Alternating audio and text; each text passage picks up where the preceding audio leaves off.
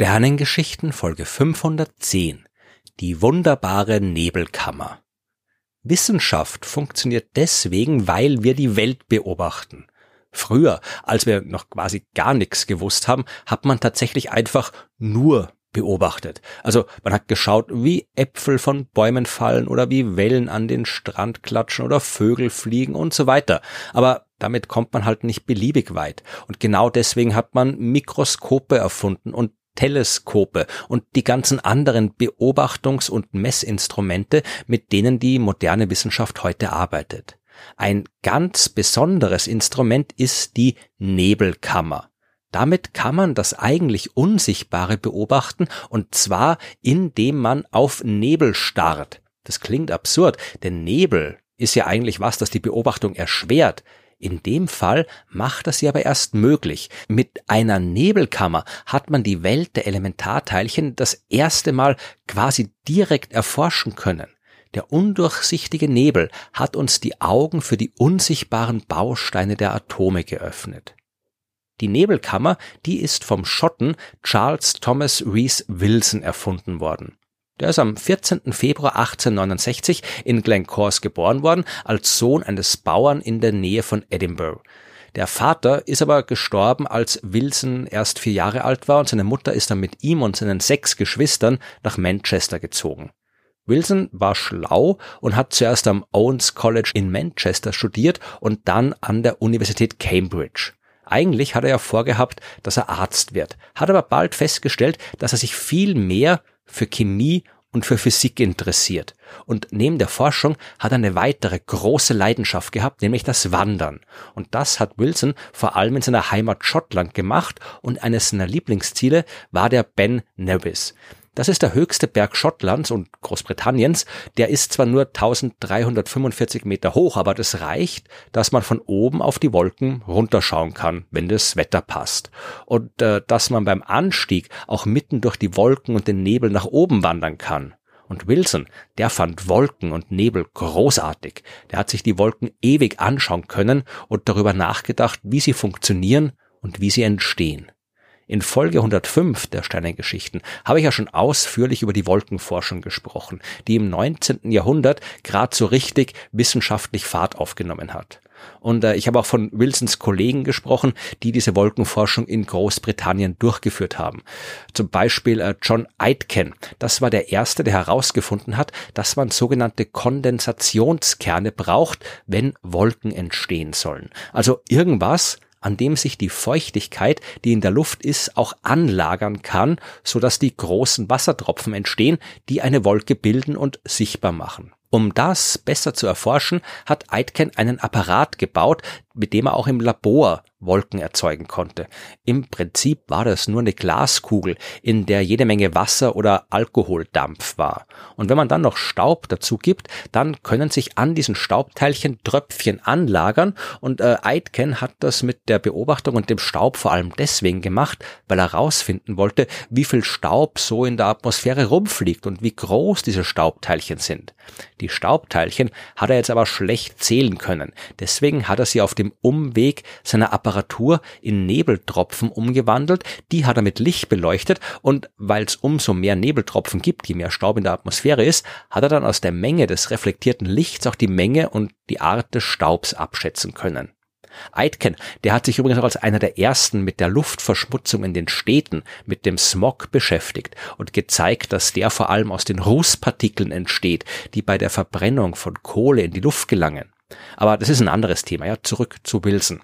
Der war weiterhin fasziniert von der Vielfalt und der Ästhetik der Wolken und des Nebels, die er alle bei seinen Wanderungen durch Schottland beobachten hat können. Aber er war auch Wissenschaftler und er wollte den Nebel verstehen. Also hat er sich eine Maschine gebaut, wie die von Aitken, und in seinem Labor den künstlichen Nebel angeschaut. Und im Prinzip würde das als Zusammenfassung seiner Forschungsarbeit schon reichen. Wenn Wilson nicht gerade Vorlesungen an der Uni gehalten hat oder irgendwo in der schottischen Gegend rumgelaufen ist, dann war er im Labor, hat an seiner Nebelmaschine rumgebaut und sich den Nebel angeschaut. In jahrelanger Arbeit hat er die Maschine immer weiter verbessert. Anfangs, da wollte er eigentlich nur die Arbeit von Aitken nachvollziehen. Er hat also ebenfalls Wasser und Alkohol in seine Kammer gegeben, die dann so konstruiert war, dass man durch das schnelle Herausziehen eines Kolbens das Volumen schlagartig vergrößern hat können. Weil die Luft, die sich schnell ausdehnt, kühlt dabei ebenso schnell ab und das bringt dann die Wasser oder halt die Alkoholtropfen, je nachdem was drin ist, dazu zu kondensieren, wenn entsprechend kleine Partikel, Kondensationskerne in der Kammer vorhanden sind. Aber Wilson, der hat festgestellt, dass sich auch dann Nebel bilden kann, wenn die Luft in der Kammer absolut rein ist. Und Wilson wollte wissen, warum das so ist und hat weiter experimentiert. Ende des 19. Jahrhunderts, das war auch die Zeit, wo Wilhelm Konrad Röntgen die nach ihm benannte Röntgenstrahlung gedeckt hat und das hat Wilson natürlich gleich in sein Experiment eingebaut. Wenn er Röntgenstrahlung in seine Nebelkammer fallen hat lassen, dann sind dort Wolken entstanden. Wilson hat nachgewiesen, dass auch Strahlung in der Lage ist, Wolkenbildung anzuregen. Zur gleichen Zeit, da waren Marie Curie und ihr Mann Pierre dabei, die Radioaktivität zu erforschen. Und auch hier hat Wilson zeigen können, gibt man radioaktives Material in die Nebelkammer, dann gibt's Wolken. Und das waren durchaus relevante Ergebnisse, denn in der Atmosphäre der Erde sind der Staub und die anderen Partikel, die zur Wolkenbildung führen, ja vor allem in den unteren Schichten zu finden. Aber Wolken entstehen auch, ja, wenn auch nicht so dicht und so häufig, auch viel weiter oben. Und das hat Wilson jetzt gezeigt, dafür kann die Strahlung verantwortlich sein, die aus dem Weltall kommt. Diese kosmische Strahlung, die wurde Anfang des 20. Jahrhunderts von Victor Hess entdeckt, der zeigen konnte, dass diese Strahlung umso stärker wird, je weiter man sich vom Erdboden entfernt, also tatsächlich aus dem Weltall kommt. Ja, habe ich auch schon in anderen Folgen erzählt. Wir wissen, dass die kosmische Strahlung von der Sonne und von den Sternen erzeugt wird, die diverse Teile ihrer Atmosphäre und anderes radioaktives Material durch die Gegend schleudern. Wilson, der hat weiter in seinen Nebel geschaut. Mittlerweile war sein Gerät enorm sensibel. Er hat die Luft gerade so mit Alkohol gesättigt, dass sie unmittelbar an der Grenze zur Kondensation war. Die allerkleinste Störung hat gereicht, dass sich Nebeltröpfchen bilden. Und Wilson war auch mittlerweile sehr, sehr gut darin geworden, diese Nebeltröpfchen zu erkennen. 1911 hat er dann das erste Mal etwas gesehen, was er Knoten genannt hat. Er hat vermutet, dass es sich da um diese Punkte handelt, wo sich Strahlung, die aus unterschiedlichen Richtungen kommt, kreuzt und hat dann eben so knotige Linien entdeckt. Aber so richtig klar war ihm noch nicht, was das alles bedeutet. Aber am 29. März 1911, da kam dann nach weiteren Verbesserungen an seinem Gerät der Durchbruch. Wilson hat in seinen Aufzeichnungen geschrieben, dass er äußerst feine Linien gesehen hat, die vor allem von dort kommen, wo seine Strahlungsquelle auf die Kammer gerichtet war.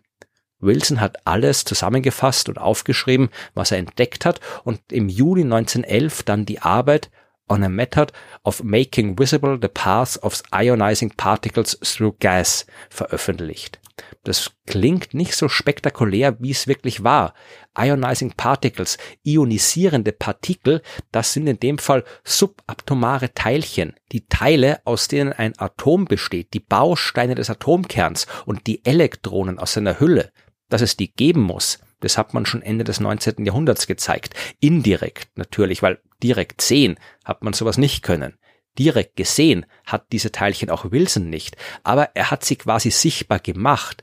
Wenn zum Beispiel ein Elektron mit hoher Geschwindigkeit durch die Luft saust, dann stößt's gegen die Moleküle und Atome der Luft und erzeugt dabei Ionen, ja, also geladene Atome. Und die sind besonders gut als Kondensationskerne für Nebeltropfen geeignet, sofern die Bedingungen dafür herrschen.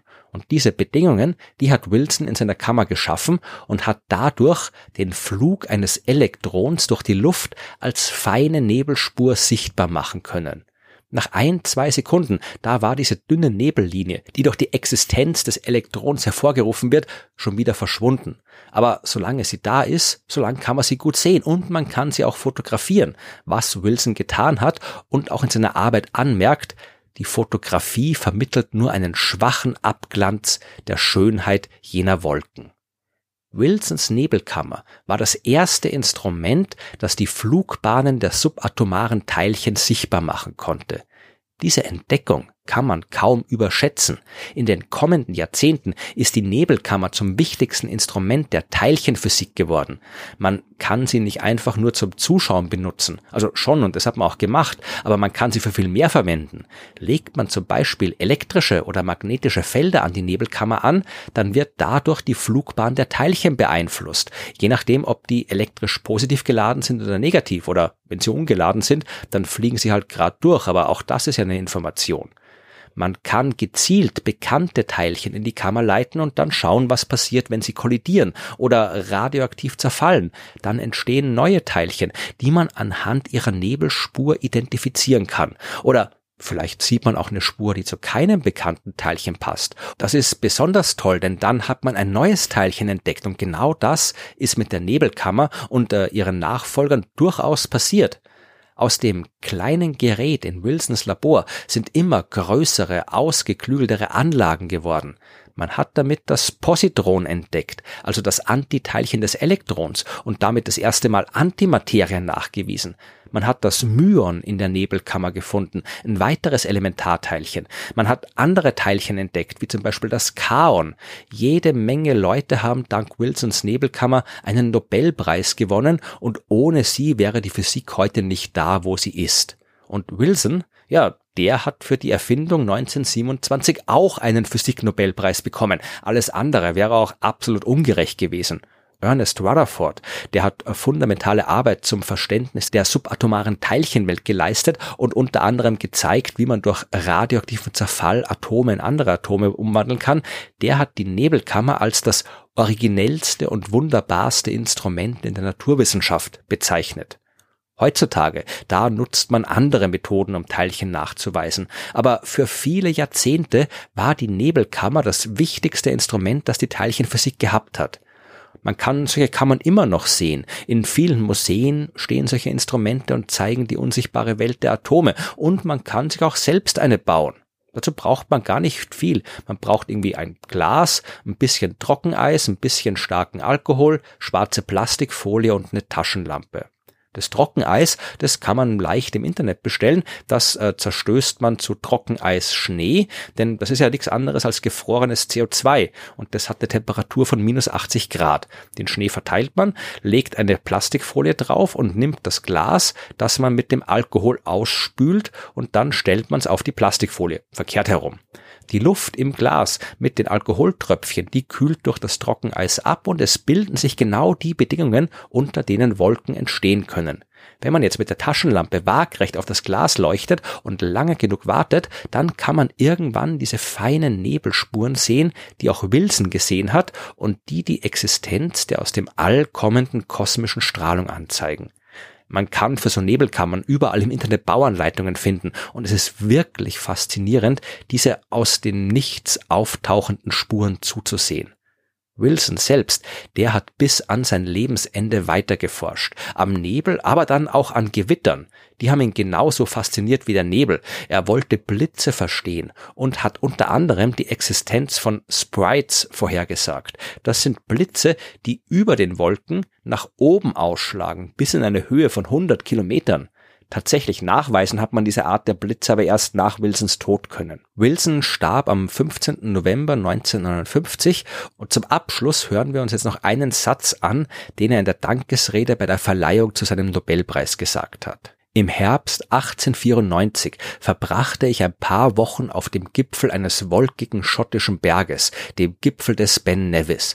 Morgen um morgen sah ich dort die Sonne über einem Meer von Wolken aufgehen und den Schatten des Bergs auf den unter mir liegenden Wolken umgeben von prachtvollen farbigen Ringen. Durch die Schönheit dessen, was ich sah, verliebte ich mich in die Wolken und entschloss zu experimentieren, um sie besser zu verstehen. Und genau das, was Wilson da sagt, das ist Wissenschaft im besten Sinn. Der Wunsch, die Schönheit, die man in der Welt sieht, zu verstehen.